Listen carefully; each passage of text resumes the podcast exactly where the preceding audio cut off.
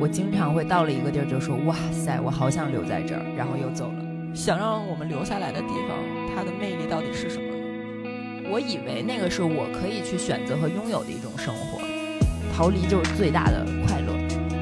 还是希望我们能够重新获得一点对自己生活的掌控吧。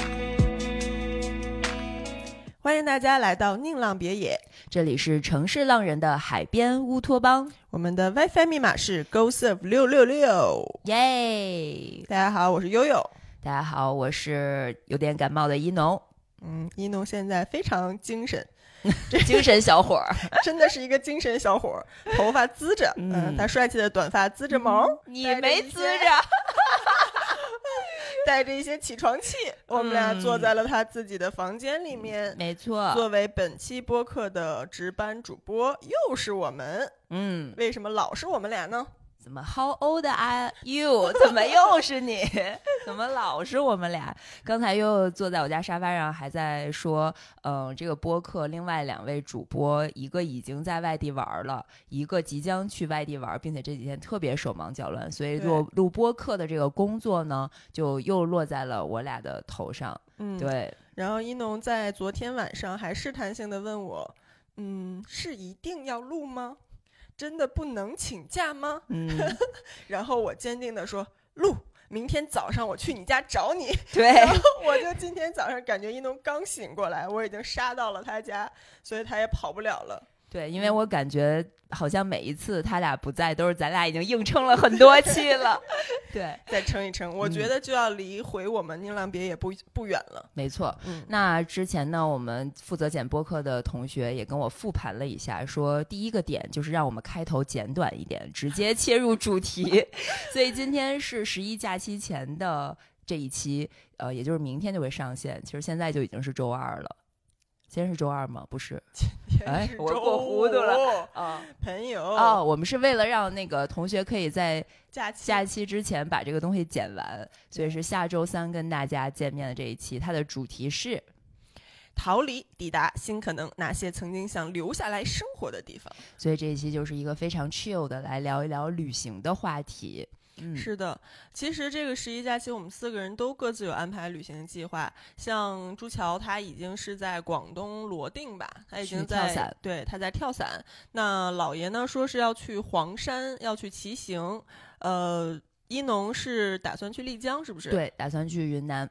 嗯，然后我是计划去阳朔攀岩，我约了 Coco 和 Cici，我们要一起去攀岩。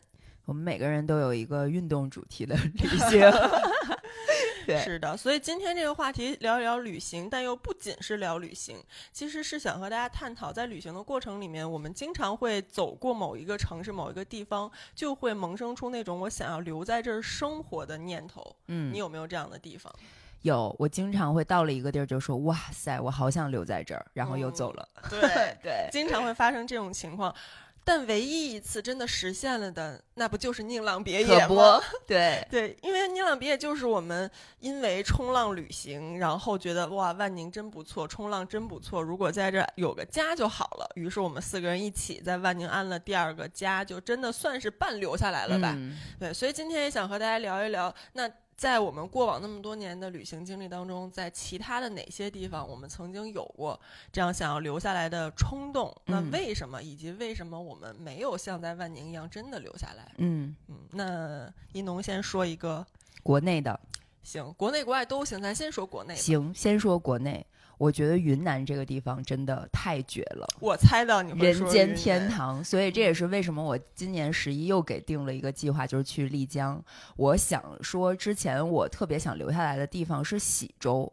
嗯，就是一个有一点点网红，然后在某书上也被种草很多的一个很小的一个小城市，它离大理大概驱车有个呃一个小时左右，从大理再往北一些，然后它很小，又有自然，又有人文，又有烟火气，然后整个这个小城市你步行的话，大概一个小时之内，基本上也可以把它主要的城区都转遍了。嗯嗯，然后它就是，呃，然后从这个。城区的主干道出来走，大概也就不到十分钟，就可以进入到一个特别美的区域，就是左苍山右洱海。然后你就可以要么选择去苍山徒步，要么选择在洱海边骑行，或者就哪怕在那儿待着吹一吹风，都特别爽。我先问一下，喜洲和大理的关系是？喜洲。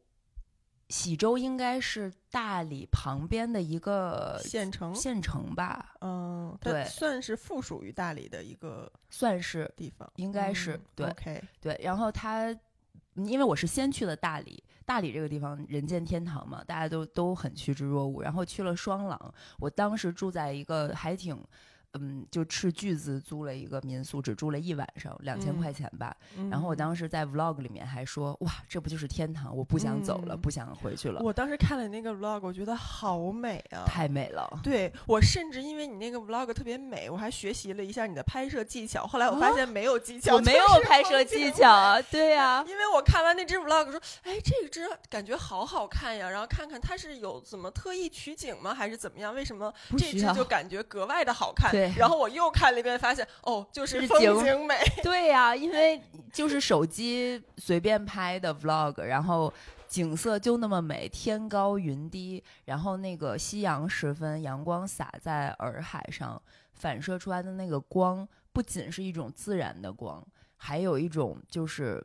人文气息，人文的光，对，人性光辉的光，对。其实这这很神奇，就是我觉得可能是中国的那个城市会有一些区别于欧洲那边很不一样的点。就比如说在瑞士，我就觉得那些风景就是赤裸裸的、特别直给的好看的风景。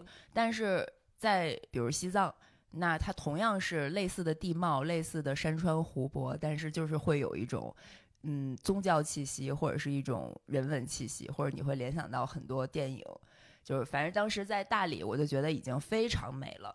第二天我们就去了喜洲，然后去了喜洲以后，我就觉得哇，这个地方离天堂更近了，因为大理是一个被嗯商业化很明显的一个地方，哪怕是双廊旁边的古镇里面也都是商铺。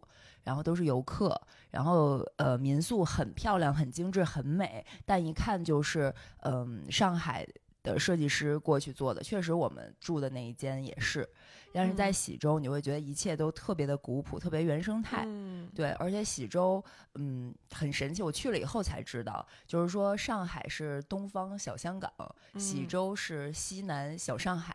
嚯，对，他是西南套娃套的，对，就是说他是一个呃，当年是很多经商的人。就是都是喜洲出来的那块儿人杰地灵，然后他们很会做生意，然后人品也很好。哎，你这两个事儿说起来感觉有点矛盾呢，就是一个世外桃源、仙境，然后但是当地人又很会做生意，对，就非常神奇，它很混搭。所以我觉得它不只是一个风景很好，然后很 chill、很很小调调那种，而是他说，嗯，就是这个地方的那些做生意的人，好像都做的是瓷器相关的，就是丝绸之路嘛，嗯，然后他。他们就在，首先是把自己的那些古宅保护的非常好，就是在那么小的方圆，可能就十几公里的一个地方，然后就可以有一百多个从明清时代留下来的古宅，而且我们住的那个民宿也是一个很有名的民宿，叫喜林苑，你听说过吗？没有，就是就是他们之前我也是在某书上搜的，很多人去那儿都住，然后它是一个古宅，那个古宅在。嗯，被翻修之前已经是呃荒废了很久，然后当地的政府就没有办法去处理它，因为又不可能去破坏，然后又没有人来友善的经营它，然后就有一个华裔的女生和她的老公是个美国人，他们一起从美国来云南旅行，老外很喜欢去云南，然后看到这个地儿就觉得特别的想。把它重新焕发它原有的生机，然后就给它改造了，就跟当地政府谈，结果政府以一个特别便宜的价格，我记得当时那个导游就是那个民宿里面的向导就问我说：“你猜多少钱？”我记得好像是一年几万块钱，就是非常少的钱，他们就把这个地方给租下来，然后自己把美国的家好像是给卖了，就是用自己的钱贴了几百万去把它重新修缮。修。变成了一个民宿，嗯，然后这个民宿一共也没有几间房子，而且他还提供一个服务，就是你每个入住的客人那个向导就是负责呃来给你讲解的人，都会邀请你一天有两场 tour，就是光在他这个民宿里就可以有一个半小时，就是给你讲他这个民宿的这个建筑历史，然后和喜洲的关系。就这个民宿最早最早的主人就是喜洲第二首富。对，第一首富的宅子是在他们市区中间的那个市集的聚集地，就是最最核心的位置。那个宅子现在是一个类似博物馆，就你也可以进去参观，但是是不能住的。然后等于这第二富的这个人的宅子就被就被变成了第一富可以住的地儿。哎，对，可以住的富人豪宅。对，就你花两千块一晚，可以体验喜洲首富的生活。呃，差不多吧，对。但是你住进去，并不会有那种说富丽堂皇、被钱堆砌的感觉，而是有一种它既保留了原有的建筑的风格，然后又做了很多相对现代化的一些尺度恰到好处的翻新。嗯，对，嗯，然后就整个这个小镇子里面的感觉就。特别想让人生活在那儿。我当时不是发微博那条 vlog 的文案有一句我记得特清楚，好想去喜洲当一只在那儿晒太阳的狗，就是因为它那个主干道上有超级多咖啡馆，每家咖啡馆门口都趴着几只狗。嗯，而且我觉得狗是一种很神奇的生物，它能感觉到这个生活环境的紧张与否，它会去适应。对，因为我明显感觉到邦邦在。和一些我觉得我跟他相处都很紧张的人面前，也会很紧张哦，真的，真的，嗯，邦邦是你的情绪 T 啊，就是一个无法掩饰自己情情替，对。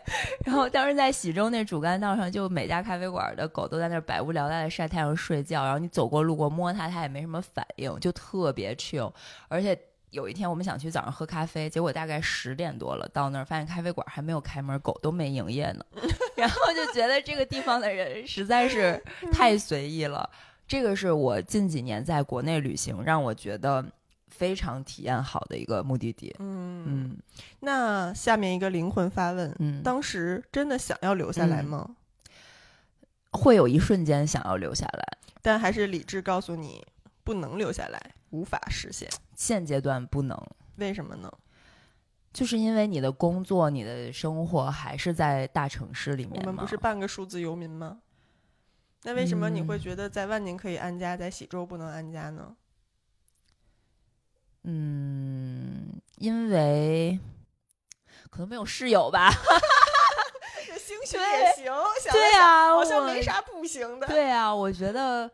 可能哎，这你说到这儿，不得不承认，就是我觉得现在这个年纪，你让我去一个完全陌生、没有朋友所在的地方，嗯，重新去开始一次生活的这个心理门槛儿变得挺高的。哦，真的吗？我会这么觉得。嗯，所以以前就年轻的时候留学的时候是可以，那是被迫的。但那会儿你会觉得更有勇气吗？还是说，既然生活已经把我推到这儿了，那我就是要扛住，就只能扛住？但现在。但凡有选择的话，我就不选择那个艰难模式了。嗯，就不是艰难模式，是因为你也知道，我是一个还挺喜欢跟人待着的人。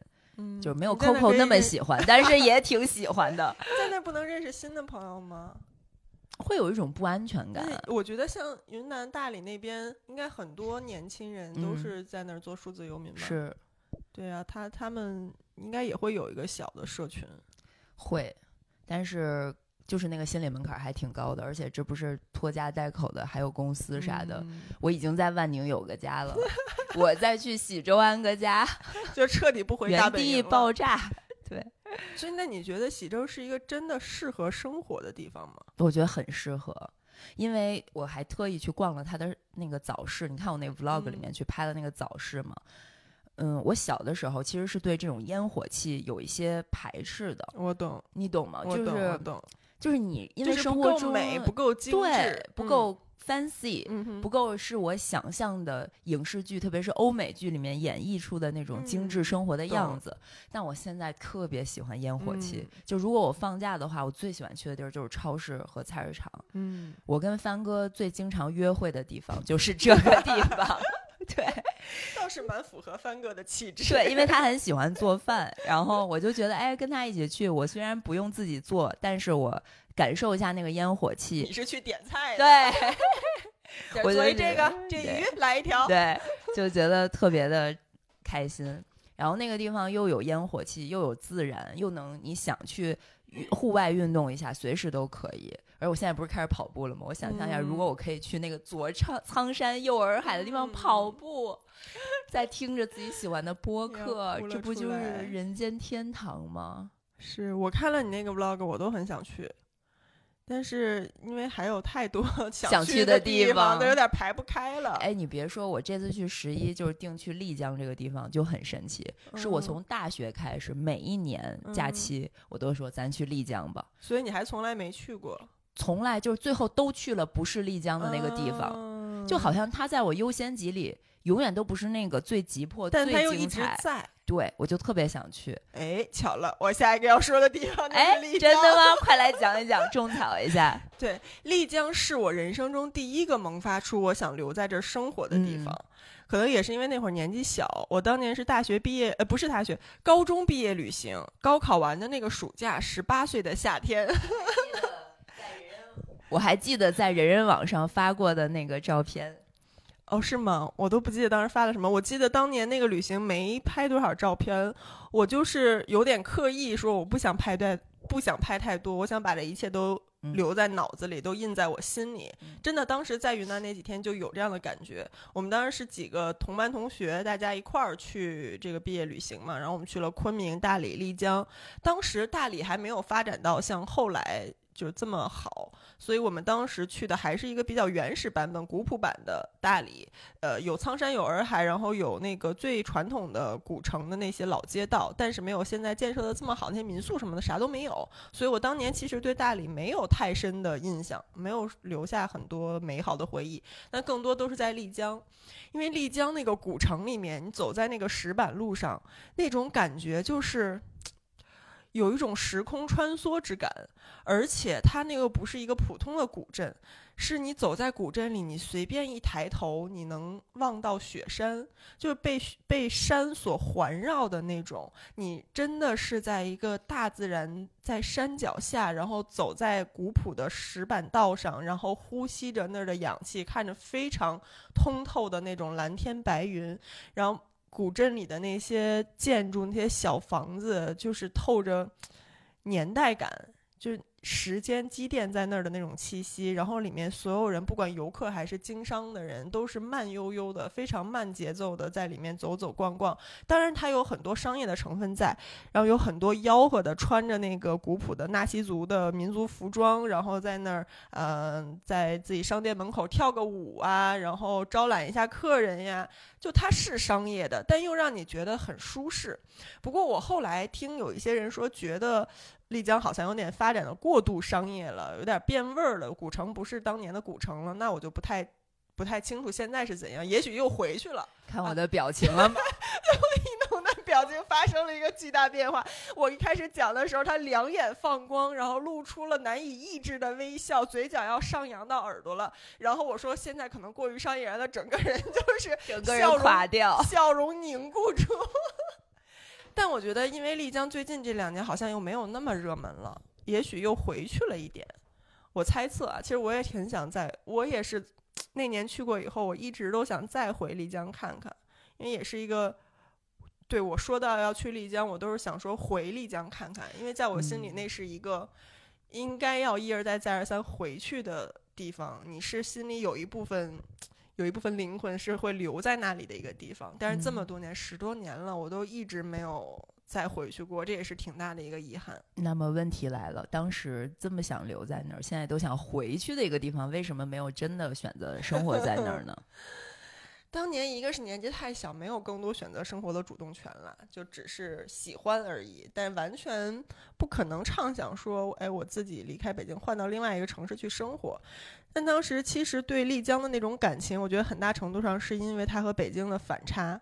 我那个十几岁的那些年，我其实不喜欢北京。哎呀，邦仔进来了，怎么不喜欢北京？他生气了。在邦仔在门外哐的踹了一下门，感觉。生气了。我当年十几岁的时候，真的有点不太喜欢北京了，因为我在北京找不到家乡的感觉。我不知道你能不能理解那种。为什么呢？你那么小的时候就已经觉得这个城市有有不不知道为什么，我那会儿就觉得北京是所有人的北京，好像如果我来自一个小地方，我来自一个小的城镇，我。再出来到大城市打拼，就有一种我真的在闯天下的感觉。然后，并且我永远有一个大后方，我永远有一个家乡。我永远在大城市遇到我的老乡的时候，会有那种两眼泪汪汪的感觉。但是北京是所有人的北京，无论你到世界任何一个地方，你说起你遇到北京老乡，好像大家也没有那么的亲近。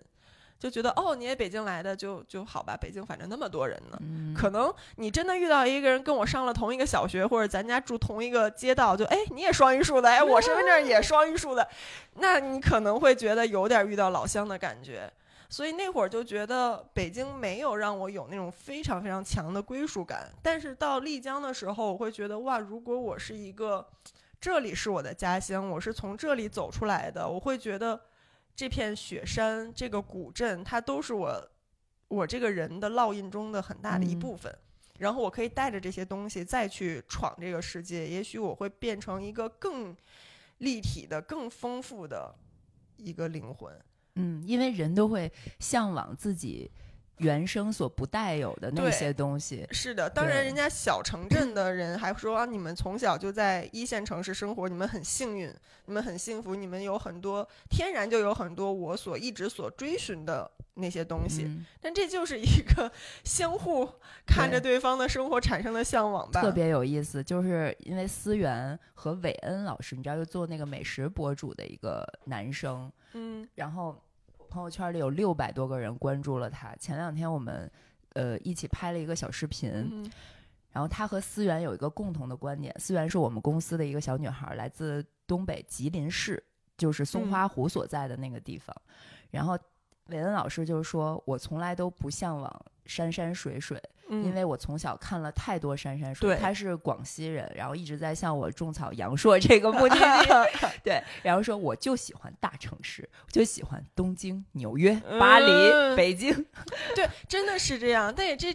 也正是因为这个旅行才有它的意义嘛。对我当时记得我参加一个商业活动，然后遇到一个主持人，他是马来西亚人，然后我们就聊起来。他看我肤色，然后就说啊，你是不是喜欢去海边啊、冲浪啊什么的？聊起来这些事儿，他说我特别不喜欢海边。我说为什么？他说我够了。是，他说我从小就在海边生活，够够的。对，说因为太潮湿了。就他会印象里海边生活带来都是负面的一些东西，但是在我们的概念里，就会把所有负面的东西都屏蔽掉，我们只能想到他的好。这就是恋爱和结婚的区别呀，就是你对那个遥远的可望而不可及、想要的那个目的地，你就会只记得他好的部分，完全可以抛开它不好的部分。对，所以人家在那生活惯了的人，他就说：“我觉得海边没什么，就是那海看腻了。”嗯，看时间长了也就那样，还特别潮湿，生活还特别不方便。说我现在就是 要搬到大城市，我就在上海，我觉得上海特别好。对他就是那种状态。然后我在新疆的以前在新疆生活的朋友就会说，现在对于所有那些自然景观的地方旅行都没有兴趣，就从小看惯了，就新疆什么大山大河没有啊。就觉得没有什么地方比我家乡那些自然景观更好了。我现在就是喜欢东京，嗯，对，就是喜欢繁华大都市，嗯嗯，出门就有 Seven Eleven，那人都这样，没啥想要啥。对，所以当时我在丽江还有一个印象特别深的是张艺谋有一个。呃，导的一个秀叫《印象丽江》，当年特别火的这个印象系列，在国内的很多旅行热门的目的地都有上演嘛。当时那《印象丽江》是一个户外实景的一个大的歌舞秀吧，算是。它是在一个山谷上那种感觉，真的背后所有演员就是站在山谷上，然后背后就是雪山，然后观众坐的地方也是一个露天的那种露天的台阶，然后就觉得回到那个非常古朴、非常原始的那个年代。当地的那些少数民族的歌舞演员，然后他们的声音又极有穿透力，你知道吗？就是一嗓子喊出来，然后你看着雪山，你就觉得他的声音回荡在整个山谷里，然后在十几二十个演员就是一起穿着那种民族服装在山谷里面舞动起来，当时真的就是浑身鸡皮疙瘩都起来了。说的我现在都要起鸡皮疙瘩了。对，就是一种。就像你说的，人文和自然的一个完美的融合，你会觉得在这儿，天哪，就是人类生活的一个最理想的图景，应该就是这样吧？我们生活在自然里，但是我们又生发出了一种我们所创造出的人类的文化，我们民族特有的文化，我们的文化是根。是扎根于这片土壤的，然后是和我们所处的自然环境，非常有机的，可以关联、可以互动的那种诞生出来的美感，我觉得是天人合一，真的是天人合一，是难以替代的。我又露出了期待的 笑容。我不知道那个秀现在有没有，可以去看一看。行，然后。我后来因为喜欢丽江，后来还去了很多各种各样的古镇，但是没有一个地方再带给我像丽江那样的震撼了。当然也有很多我喜欢的古镇，像乌镇我也很喜欢。我不太喜欢哦，是吗？可能因为我也去的比较早吧。当年去乌镇没有人，就我们清晨七点左右，然后在没有人的那个河道边上走，你也能感受到那种人文的那种小桥流水的古朴的美好。但是。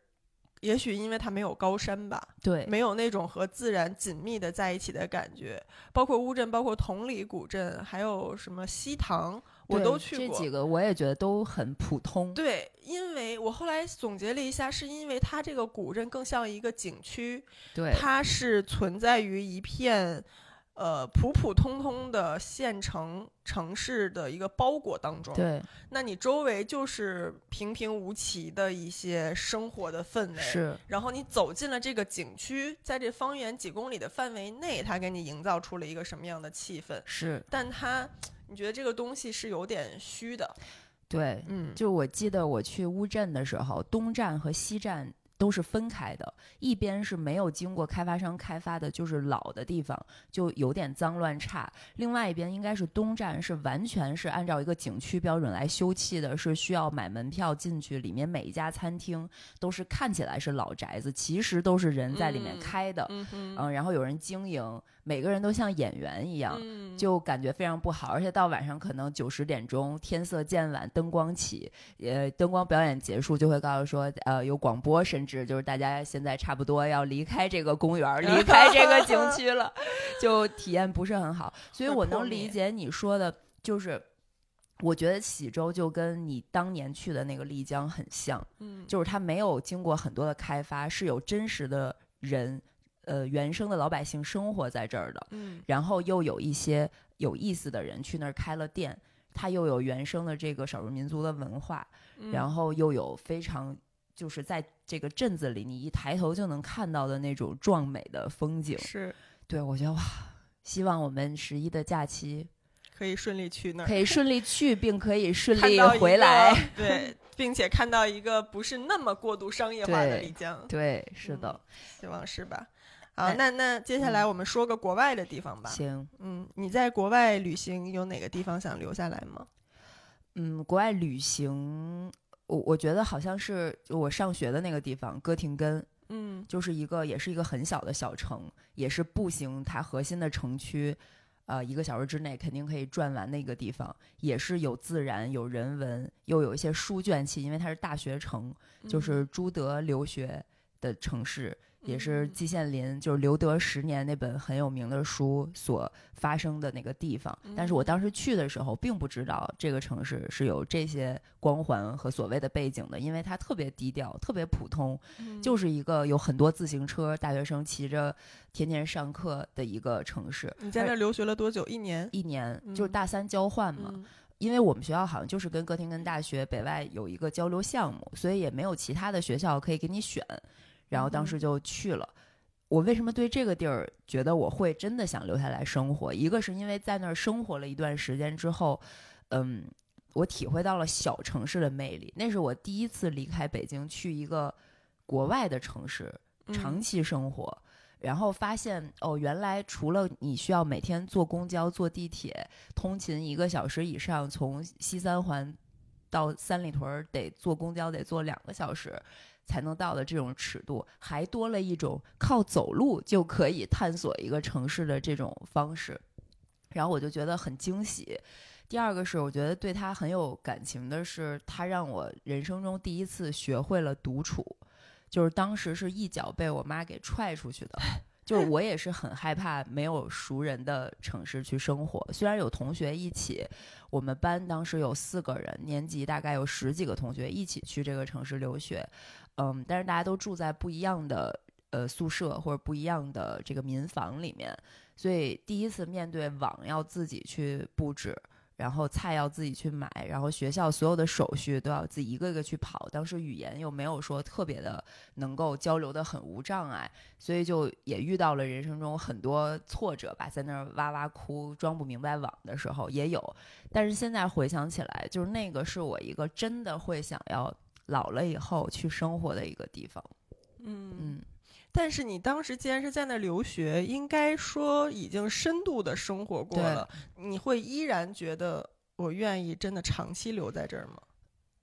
对，我觉得是当时是无知者无畏，就是一张白纸，你也不知道当时二十岁左右吧，你也不知道你想要什么样的生活，只是觉得在这儿很舒服，你也。对，然后你对一切的生活方式都还没有形成自己的喜好、判断和规则，还是看的不够多。对，那个时候你第一次出国嘛，第一次出国一个人生活，然后你只觉得一件事儿，就是时间好多呀。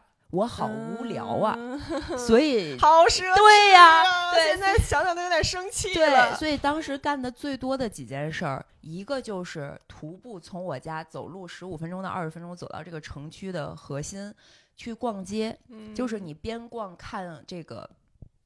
呃，豹鹅女孩的喷泉，那是一个地标，就周围有很多老的店，也有很多像 Zara、H&M，好像我们那个小城都没有 Zara，对我们去 Zara 都要去汉诺威坐火车去，只有 H&M，然后就去逛街，然后去超市、去菜市场，这是一个消磨时间的方式，就用脚去丈量这个这个维度。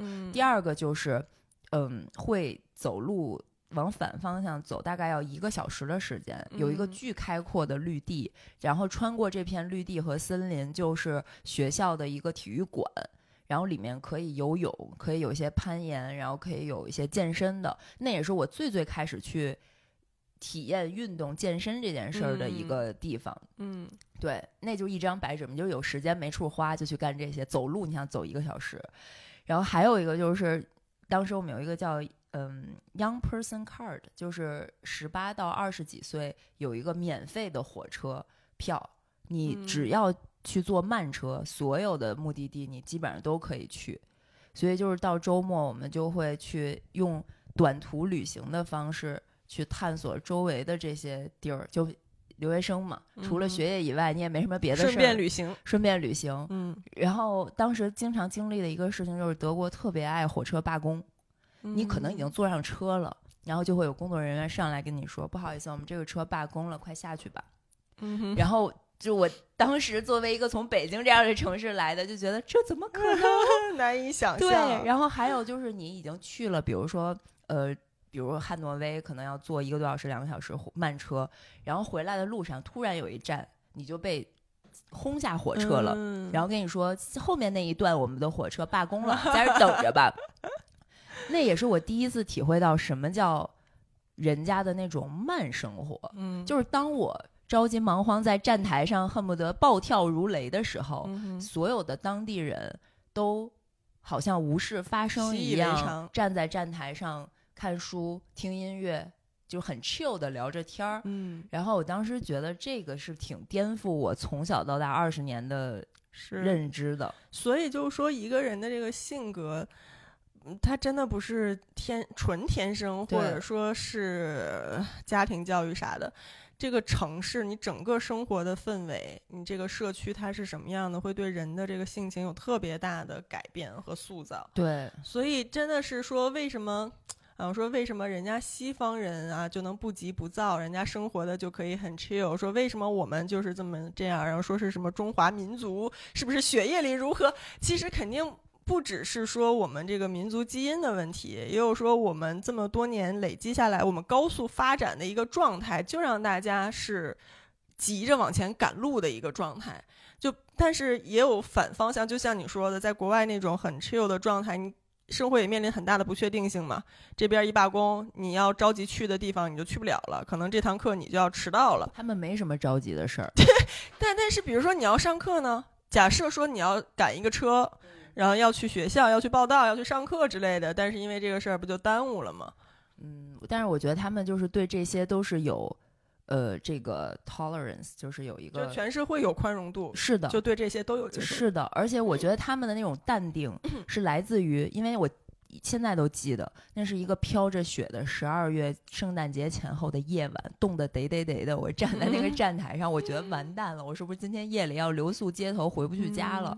但是他们就可以站在那儿淡定的等，是因为他们知道，他们经历过很多这种事儿，他知道下一趟车一定会来。嗯，就是无论我在这儿等一个小时还是两个小时，一定会有一个结果，还是蛮有底气的。对，嗯，但是对我来说，我哪知道后面有没有 车呀？对，所以那你在那儿既然感觉很好，为什么后来研究生的时候没有选择继续换一个城市也行，但是还是在德国呢？嗯，就这个答案有点可笑，但确实是真情实感，就是因为德国深根嘛。所以我当时拿着那个火火车票和买廉价航空，基本上是把欧洲很多地方都去了个遍。然后英国没去过，因为英国不深根 啊，这是这个很重要的原因。所以去一个没去过的地方，就是借着留学再多玩一玩，看一看不一样的世界。对，我觉得其实到现在我的心态依然是这样。就我目前还真的没有哪个旅行目的地，除了万宁。是我又会再去，嗯，当然可能也是受制于最近这两年疫情去不了别的地儿，就是你每一次都会想去一个新的目的地，嗯，就是那种好奇心还没有消灭，嗯，所以既然那么喜欢，现在回想一下，为什么没有留在那儿？嗯，因为那个时候还在上学嘛，我我现在会就像我前面说的，如果我老了退休了。我觉得这会是我一个选择目的地生活的地方。你觉得那儿只能是退休以后才能生活的地方吗？目前来讲，我觉得是，因为我希望我四十岁之前最好三十六七岁就能退休。真的，但是哦，好吧，所以现在就是一个在国内奋斗的状态。对，我会有这种感觉。嗯，然后那是一个退休模式彻底生活的状态。也不一定是彻底生活，但是是可以以一个更慢节奏的方式去生活的一个状态吧。而且咱们你还记得疫情前咱们去巴黎出差，然后当时我自己已经在看想飞回哥廷根去自己待一周两周的这个机票，结果因为疫情就没去了。嗯，对，后来才决定说赶快先回国了嘛。对，嗯，好吧，你呢？我先让我来猜一猜，我就这样，你肯定能猜到，都不用我说。新西兰，对，嗯，新西兰可是太好了，可是，哎呦，我理想中的人间仙境、人间天堂，但是又有生活气息，是一个真的可以生活的地方。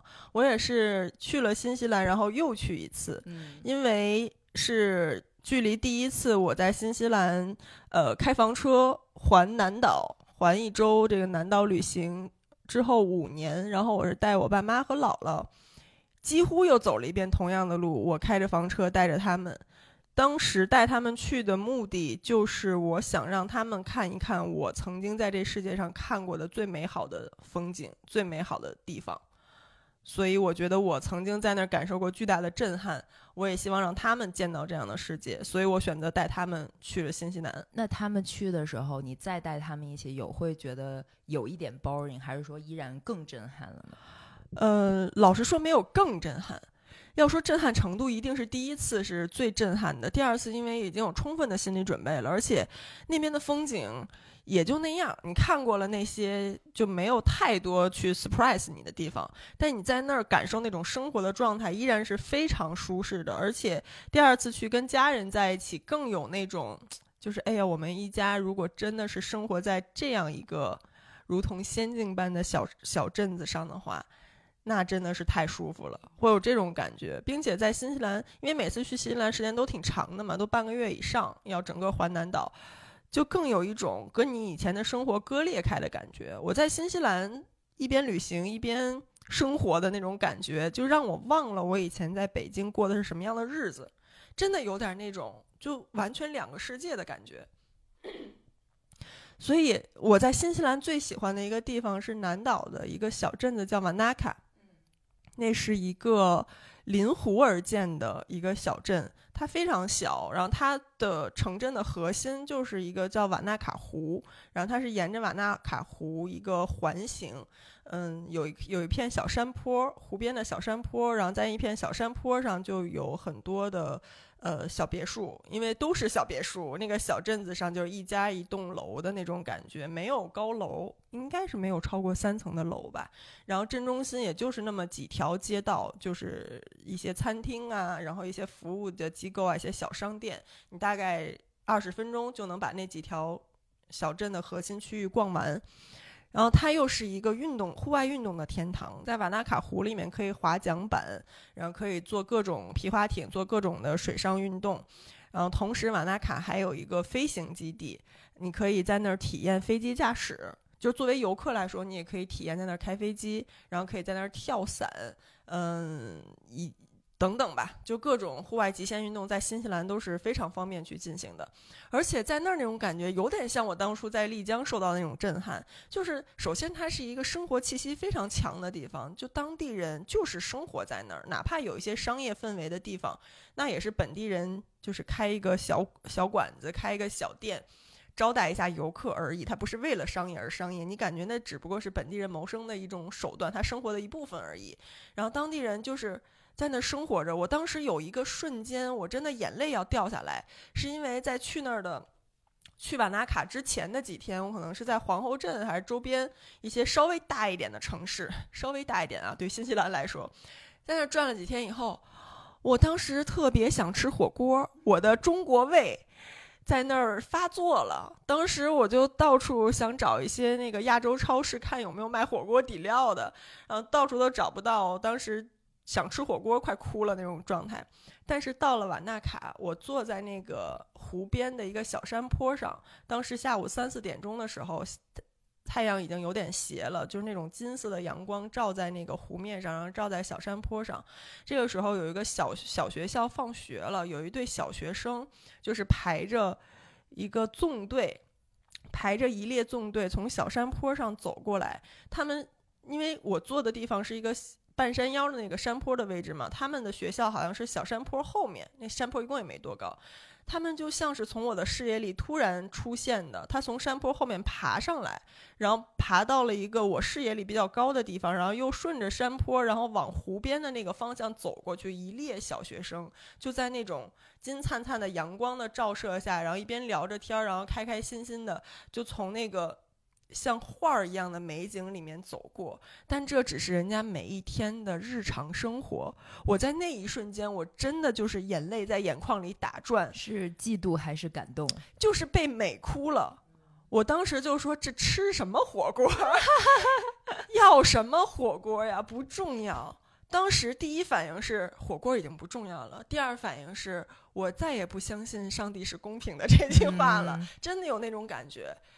就觉得我不远万里来到这儿，攒了那么多钱，然后飞了那么长时间，飞到新西兰要来回倒飞机十几个小时，然后再开车，然后我来到这样一个小镇。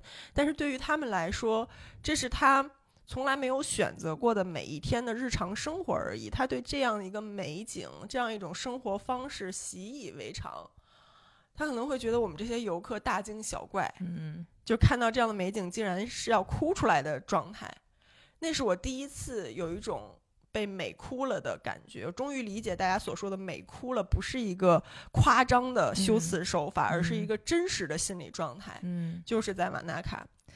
你你说到这儿，我突然想到，应该我之前也给你讲过一个，就是特别。就类似于你说的这种状态，嗯，你是看到小孩儿，就是特别是那种很自然的小生灵。嗯，我是在瑞士的一个山上看到有一只猫，就是它就蹲在半山腰上，对着面前有一棵小草，也是夕阳时分，然后有那个阳光洒下来，那个猫就蹲在那儿有二十分钟时间之久，就静静的看着它面前那一株草。然后我当时还拍了一张照片儿，我那一瞬间觉得我在。自己的家乡生活的生活非常的不真实，我觉得是不是这个世界有一个平行空间，嗯，有一些你那个感觉，你那个小学生和这只猫，他们在那样的一个世界里生活。就是觉得他们过的是真实的生活，而我们的好像是一种被现代化城市、现代科技所塑造出来的，把你安置在某一种牢笼里的那种感觉。嗯，当然，你说各有各的好，但我到了那样一个氛围里面，依然是心灵会产生巨大的震撼。嗯，那你说他们会不会也觉得我们的生活才是更好的、哎更现代化一定的？会，他不一定觉得是现代化，但他会觉得很神秘。遥远的东方，他会觉得有很有一种科幻感吧？会的，就是不是说没有人可以在自己的土地上成为预言家，就是他嗯在他的土地上，他也会受到他的环境、自然环境、人为环境的局限性。他肯定是到了我们这样的地儿，才会觉得被冲击、被打破嘛。嗯，是。但我在新西兰接触的一些本地人，他们是那么多年二三十年都没有离开过新西兰的。嗯其实对于他们来说，自己过的就是一个小镇生活。嗯他可能经济条件也没有那么的好，不支持他周游世界。嗯他在事业发展上也没有一个特别大的 picture，、嗯，呃，他就是过一个自己可能嗯子承父业那，甚至是那种感觉，过一个小镇青年的生活，但他也很快乐，很富足，就觉得我的生活很棒啊，新西兰对这个地方很美好。他甚至没有太大的欲望说我要去看看别的世界，但如果你见过了其他的世界。可能会觉得在这样一个地方，如果一生就在这儿的话，还是会视野有点受到局限。它美好是美好，但你没有见到真实世界的另外一面，它还有更多的可能性。对，除了这种田园牧歌式的生活，还有更多刺激的、挑战性的，对，嗯，更有想象力的部分。我有一个朋友，一个姐姐，她是现在定居在新西兰生活，她也是北京人。呃，是因为她的老公是移民到新西兰了，当年在那边留学，然后也是在南岛最大的城市基督城，但是这个最大的城市我就没有见过超过四层的楼。南岛最大的城市，然后他们一家定居在那儿，生了一儿一女，然后住着小别墅，新西兰的那种生活非常舒适。我每次那两次去新西兰都要跟他待待上几天，就觉得哇，他的生活就是我的梦想，会有那种感受。但他其实说，因为他是北京长大的孩子，但他两个孩子都是从小就在新西兰南岛长大，他会有点担心自己的孩子视野受限，嗯，会觉得哎呦，就是我们这村儿里的孩子，怕他们以后跟不上世界的发展，就觉得是不是他们到了初中、高中要带他们到更大一点的城市，到墨尔本去转一转。嗯好大的城市，对，对于他们来说是一个大都市，嗯然后带他们到大城市墨尔本去学习，去开阔一下 视野，就会有这种感受，就觉得哎呀，孩子们天天在这儿就看着山呀、湖啊，是挺好的，但是啥也没见过呀。说有个什么。嗯，比如说有个什么歌剧来基督城演出了，然后就甚不恨不得就是全镇全市的孩子都得去看一看，因为没见过嗯这些文艺生活，这些大城市带来的精彩的东西。确实，我觉得对他们来说，只是一个基础设施和自然环境更优渥的，确实是一个小村镇镇的这种嗯感觉。是，嗯，那如果说他一直选择生活在这儿，他的物质是可以得到很好的满足的。他如果没有更高的、更刺激的生活的追求，他就可以安然度过一生。嗯，但是实际上，和你没有走出去过的那些，嗯，其他更贫贫困的地方的，就是这种小，就是这种田园牧歌式的小镇生活，你从出生就在这里，和你已经出去走了一圈，看过世界，最终你选择留在这里，是完全两种不一样的心态。我觉得，嗯，哎，那那说到这儿，我就想问你，觉得这个目的地是你未来退休会想去生活的地方吗？会嗯非常非常想，我非常喜欢新西兰。我觉得新西兰，大家说它是大农村嘛，我同意。我觉得新西兰是一个发达的、文明的嗯大农村。嗯是我理想中的一个返璞归真的人类最佳的生活状态，就是嗯我们和自然生活在一起，一个低密度的，不会发生太多竞争，不要人卷人的，嗯但是它又是文明社会，而不是说特别原始的那种嗯村落，有很多就是人性丑恶的一面的一些资源的抢夺呀之类的那嗯种嗯。呃状态，所以哦，我对新西兰印象非常好的一个地方就是，你知道新西兰他们对于呃原本的他们那儿的土著民族就是毛利族，他们整个新西兰这个政府对毛利族的政策是非常好的，嗯。应该可以说是全世界上对全世界的这些西方国家对于土著民族给最好政策的一个地方，就是嗯。新西兰。嗯。他们会是那种状态，说不是觉得说我们这些曾经的欧洲人，然后来到你们的土地，我们征服了你们的土地，嗯嗯嗯嗯然后我是高人一等的，我是更文明的、嗯更现代化的。他们反倒是觉得说。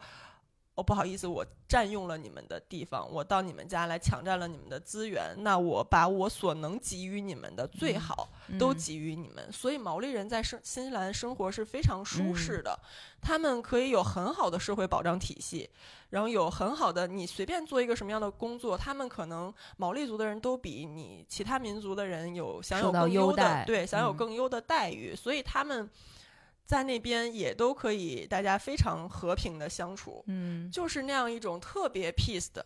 当然，前提也是因为人家的经济还够，就是嗯资源是足够的，嗯并且人相对比较少，我不嗯需要去争抢，大家都可以过一个还不错的生活，所以就嗯每一个人都是那种我在一个文明的发达的大农村里。每一天守着自己的一亩三分地，守着自己一个小庄园，一个小农场，或者在自己家的这个别墅院子里面，然后每天可能朝九晚三、晚四嗯的工作一下，对，就已经很舒适的一个状态。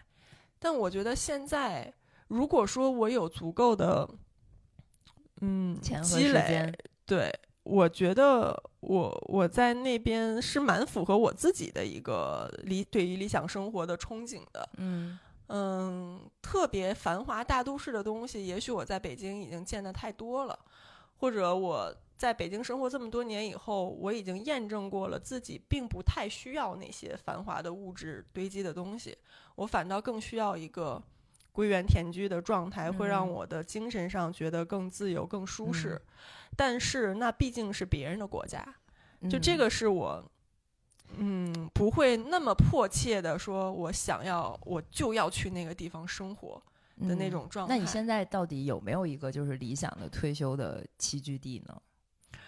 我觉得百分之百理想的地方是不存在的。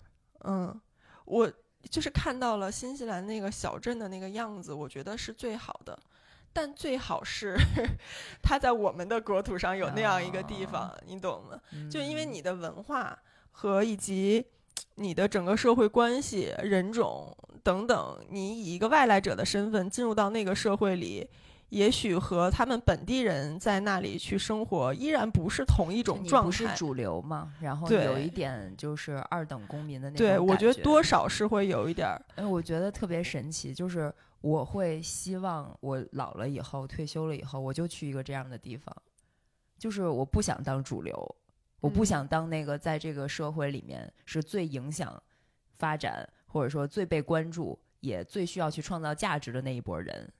我觉得得那样我可以合理摆烂，我可以合理的享受生活，没有人嗯对我有什么期待，然后也没有人关心我从哪儿来到哪儿去。是，所以其实很多像。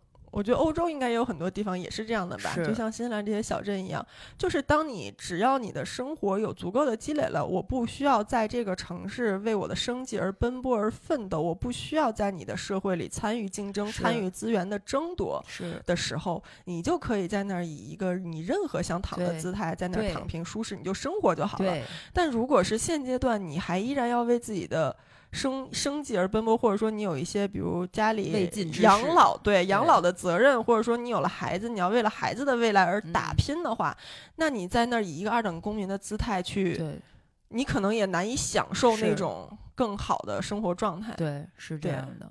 所以大家都说的是养养老，说退休以后去那儿的那种状态。嗯，好，那我们都说了国内和国外的这个理想生活的地方，我们最后来总结一下吧。嗯，因为我们都去过那么多地儿旅游，但是不是每一个地方都让人有萌生想留下来的冲动。有些地方是觉得你此生一定要去，我要去看一看，但是和留在这儿生活是两码事儿。嗯，那你觉得这两者之间最大的区别是什么？想让我们留下来的地方，它的魅力到底是什么呢？就是你像遇到了一个和你从身体到灵魂都很匹配的 soul mate。嗯，就是你是一张名片，他也是一张名片，你俩恰巧就符合了。对，就是找到同类的感觉。我觉得更不是找找那个差异化电光石火，更是找到一个和你脾气秉性、生活方式都特别搭的一个伴侣。就这个城市，它能提供给你的交通的便利、人文的这个滋养，还是你喜欢的户外运动，它的那个比例恰好是吻合的。就比如说你你说新西兰这个地方是你想去的，听起来就是一个可能一半以上是一个更大自然、更户外的，嗯，然后有少少的一部分满足生活基本需求的平稳的、舒适的、安逸的这个城市生活，就是你现在人就是这样的，你的构成就是这样，所以你会被一个这样的目的地吸引，就是跟你的价值观和生活方式高度契合的地方。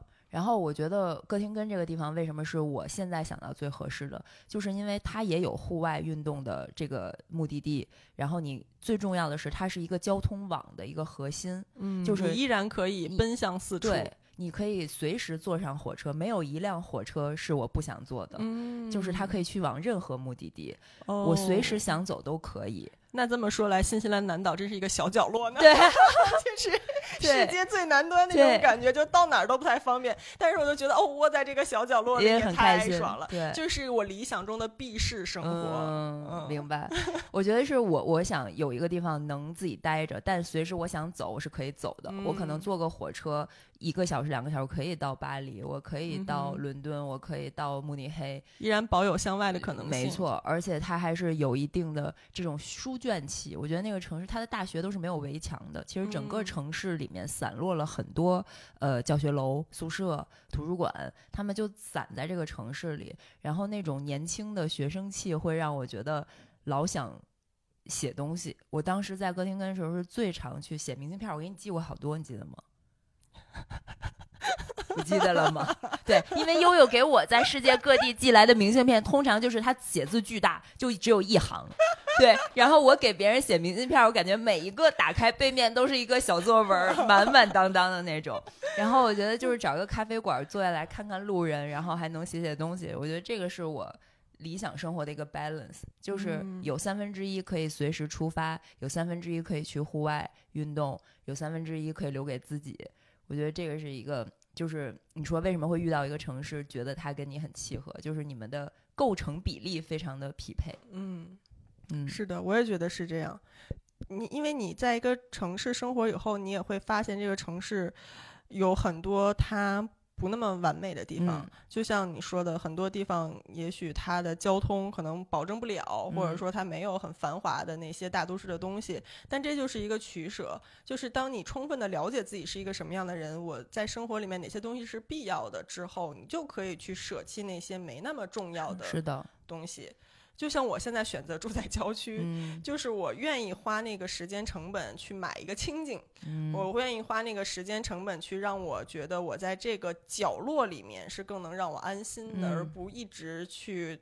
卷入到这个大都市的洪流里面，但我可以牺牲的是出门没有 Seven Eleven，可能我去要去参加活动，我得开一个小时的车，我得提前把这个时间计划出来。对，所以你要根据自己的需求去匹配一个地方，因为美好的地方太多了，但是真正跟你匹配的，就像你说，就是那个灵魂伴侣，或者你生活里的伴侣。对，嗯，那个选择是别人没有办法去评判的。只有你自己才知道什么样的地方是合适的。好，希望我们可以尽快又可以恢复到去任何地方旅行的自由。你这两个月咱们都没法回宁浪别野，你有什么感受吗？我最大的感受就是，仿佛我从来没有过宁浪别野，太惨了。就是感觉咱们好像在那儿录了有三期播客嘛，然后后面现在已经是第十一、第二、第十二期了。我们后面的这。六七八九一半以上都是在这边，在北京录的。然后我最大的感觉就是我在宁浪别野那种慢生活就是虚假的。我以为那个是我可以去选择和拥有的一种生活，但是当你回到北京以后，你发现你不太能一直保持在那样的状态里，因为你已经不在那个环境里了。对，还是说其实对于现阶段的你来说，那并不是一个真正和你契合的地方。嗯，我觉得是一个我逃难的地方，就是当我受不了了，我的情绪要濒临崩盘的时候，它是我一个可以买张机票我就走了，什么都不管的一个地方。而且我觉得，就是在不能出国的情况下，只要我登上飞机的那一瞬间，我就觉得我和我现实的生活、工作割裂开了。嗯，我觉得有些东西我可以当它不存在，但是我只要是一种逃避吧，是就是逃离嘛，逃离就是最大的快乐。但是当我身处在这个城市的洪流里，你有很多不得不做、必须去做的、立刻马上要做的事情，你就没有办法让自己。会身不由己，对，会有很多。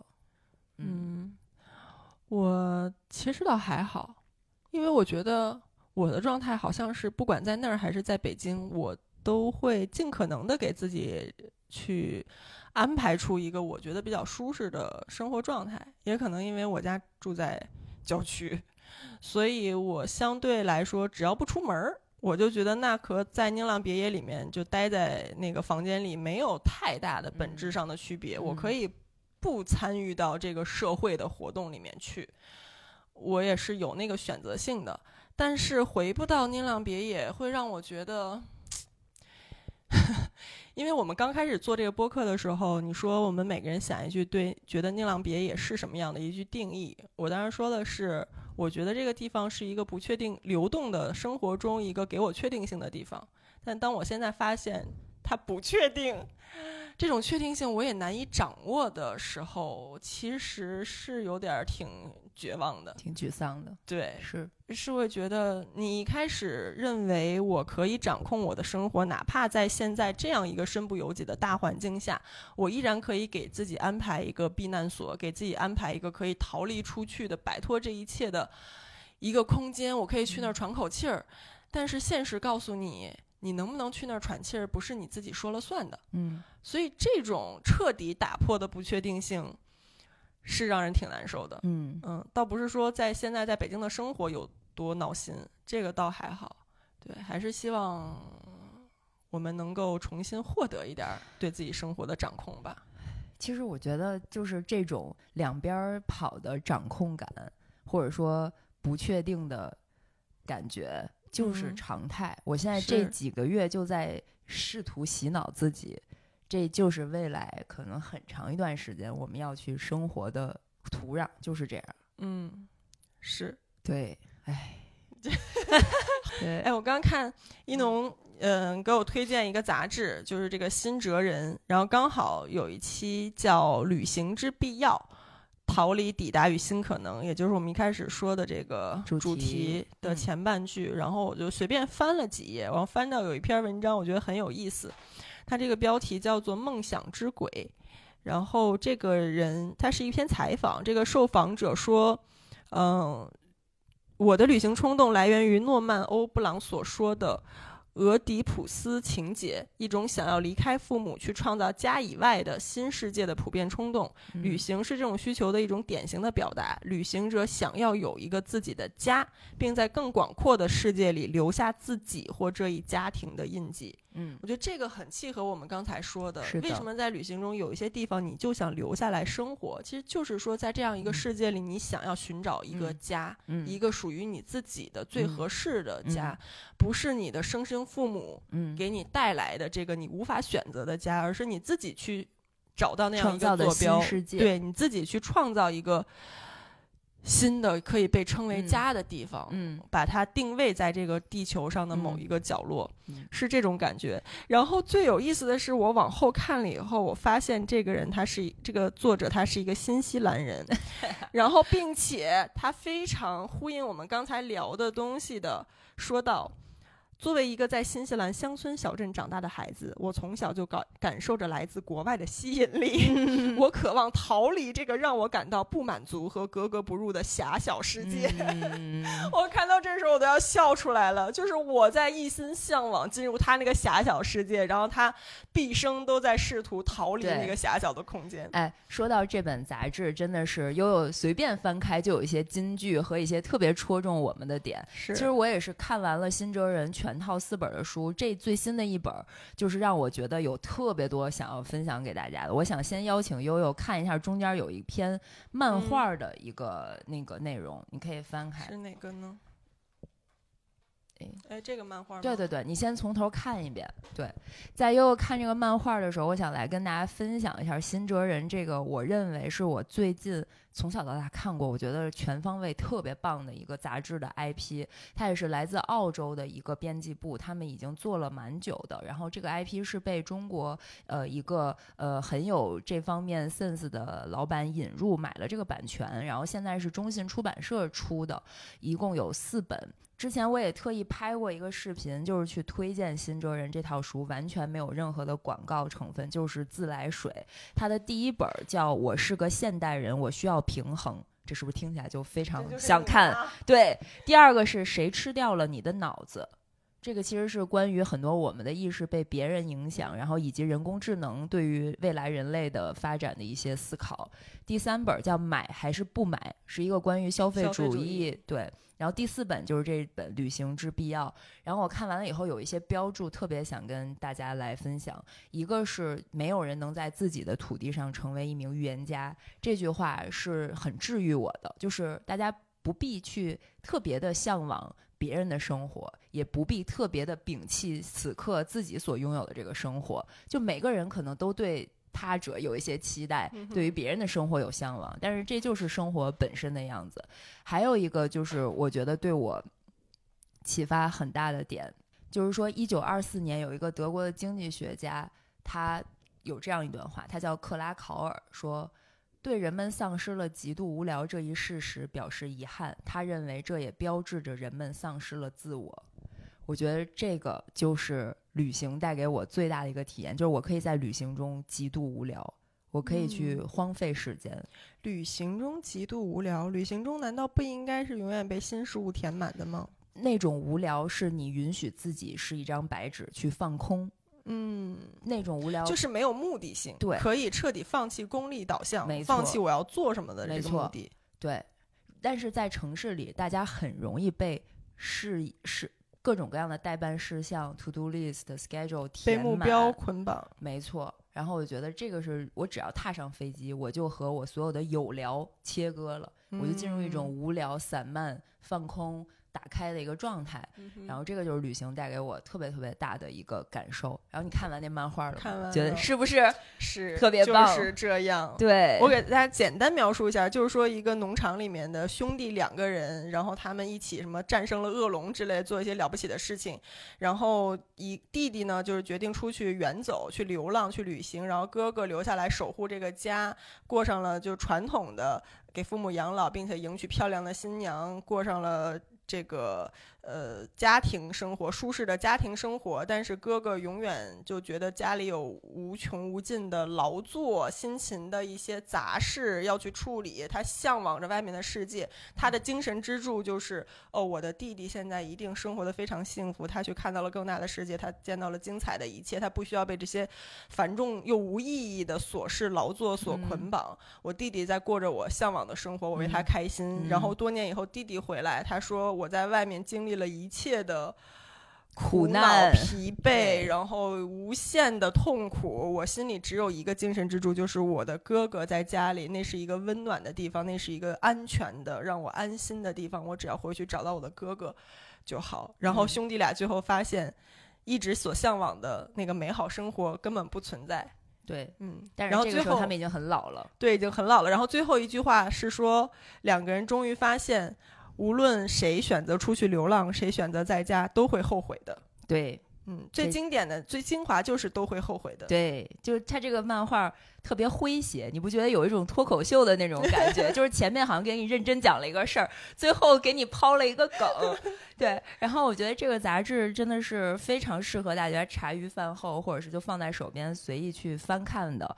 嗯，就真的良心推荐给大家。然后我们也跟新哲人编辑部争取了一些福利送给大家。嗯，我们哇塞，我们播客了不起了，了不起了，第一次给你送礼物给大家了，出席了。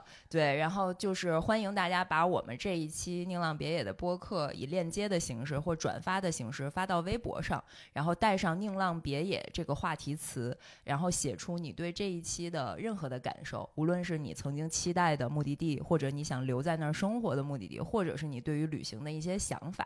然后我们四个人都会去微博上搜这个话题词，看到大家的这些感想，抽取三位吧，就选三个。好，对，然后送大家全套。套的新哲人的四本杂志，嗯，包括之前说到的平衡啊、吃掉的脑子啊、买还是不买、旅行之必要。然后之前前两天也昨天吧，也是昨天新哲人呼吸杂志还有一本叫物外的杂志，他们的这个引进的这个这个老板来昂木工作室做客，然后我就跟他说了我们在做一个播客这样的事情，他也很愿意让我们这么。优秀的听众们，就是可以有，就是更多的了解新哲人。也许之后我们会给大家争取一些购买的折扣和福利。如果大家想要的话，就可以在我们的留言区告诉我们。对，然后我们争取给大家多多争取大福利。我们能不能先呼唤一下新哲人，给我们另外三位主播也安排一下？必须的。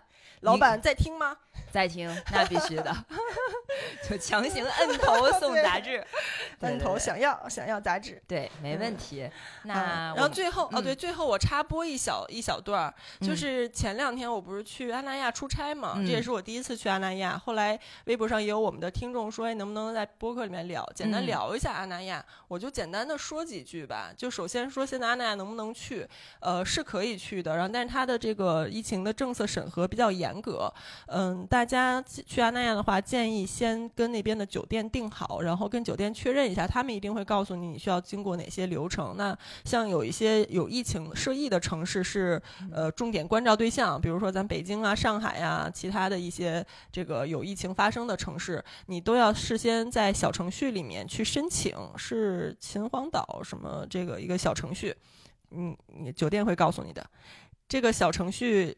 里面去填交一个申报，然后他会给你审核。就你申报通过了以后，你拿着这个东西坐高铁、坐飞机，才能到那儿通过这个防疫检查，并且落地以后，他会给你又捅鼻子又捅嗓子。哎呦妈呀！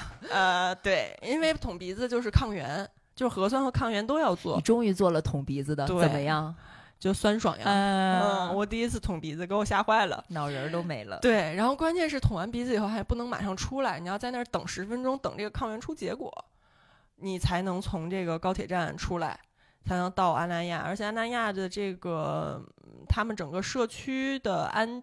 呃，门口的保安什么的也都挺严格的。外面你打出租车什么的，一般也是不让进的，你必须出示酒店订单或者跟前台联系好，让他们去沟通，你才能进到这个社区里面。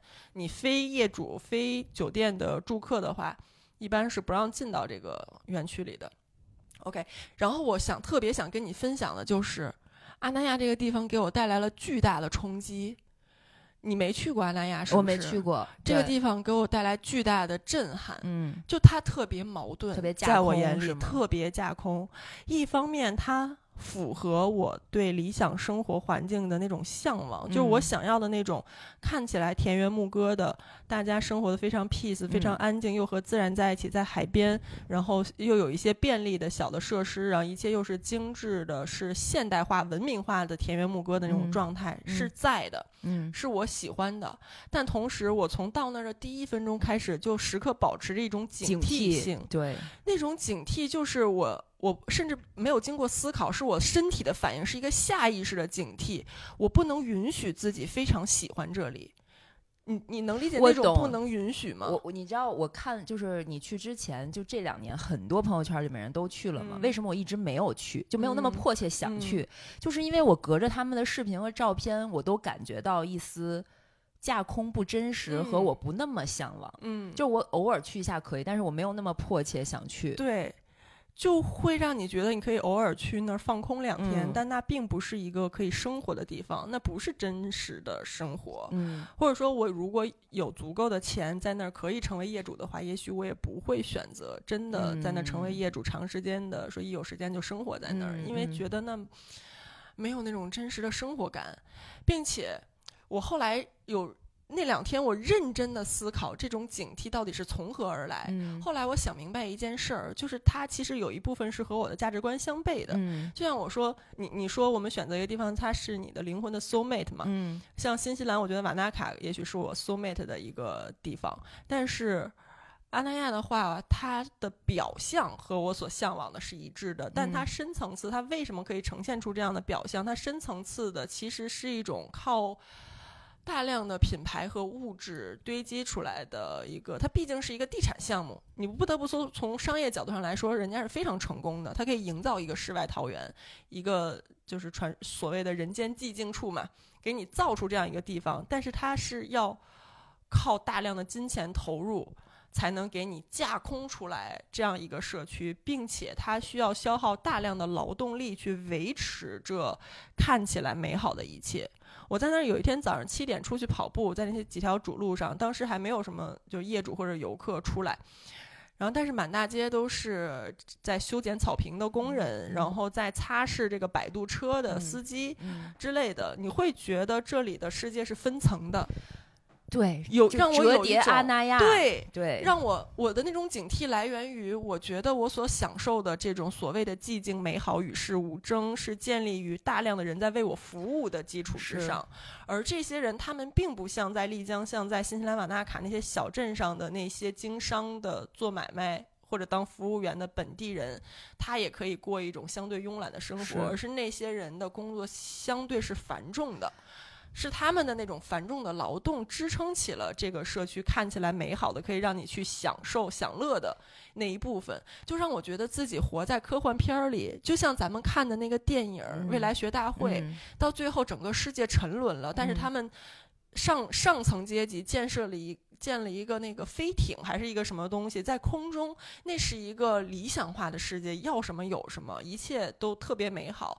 我在阿那亚的时候，我就觉得我在艇上，然后我一方面觉得哇好舒服，然后另外一方面，我怎么能在艇上呢？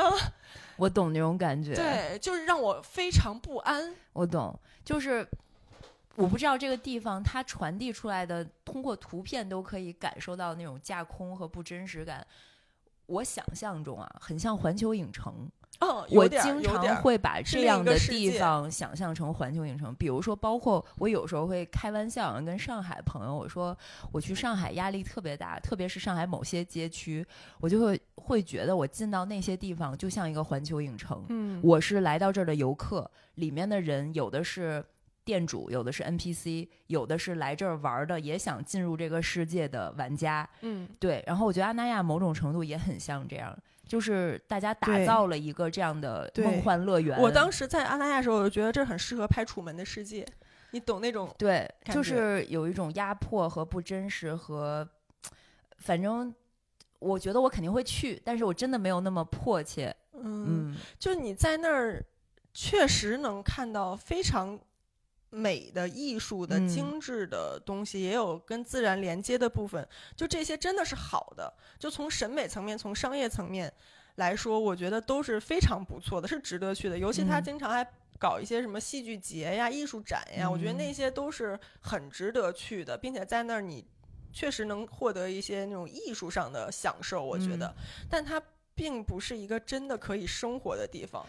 就有点理解类似于，比如说你参加了一个特 fancy、很高级、很有审美、吃的、喝的、玩的都很好的一个活动，嗯然后你回来以后，你会觉得有一点虚无感。但是嗯我会觉得，可能我没那么向往，是因为我更喜欢跟朋友在一个不不需要那么端着的环境去吃个小酒馆儿或者是一个路嗯边摊，那是更安心的。可能那种警惕感就来自于我好像要穿上演出服进入到一个活动或者一个演出里面的那种感觉。嗯，我也没去过啊，瞎臆臆想的。但我确实没有想到这个地方会扑面而来的带给我这样的冲击感。嗯我从进到那个园区，看到那个像非常未来感的，就是整个一切设计是我特别喜欢的，嗯，那个建那些建筑，但我又是从高铁站刚刚出来一个小时，我看了这一路上的对，还被捅了鼻子，然后一路上经过一些破破破破的旧旧的一些街道，然后进到这个园区里，经过保安的重重审问，进来以后看到了这一切我所喜欢的、向往的生活的时候，那种巨大的冲击，那种不真实感和我由内而外的嗯。紧张和警惕，嗯，就来了，有意思。对，这这是想要和大家分享的一个近期的感受，很奇妙。嗯，OK，那我们这一期满满当当的又录了一个小时二十分钟了。好的，好的，下次聊短点儿，下次我们对长话短说。那我们今天就到这里了，陪伴大家度过节前的。哎，节中，节中，节中，节中，正在大家都在玩的时光。然后下一期呢，我们会陪伴大家度过回来的这个非常让人懊恼的投入到紧张工作的这一期，希望大家也不要错过，应该也会蛮精彩的。好的，记得关注我们，下次见喽，拜拜。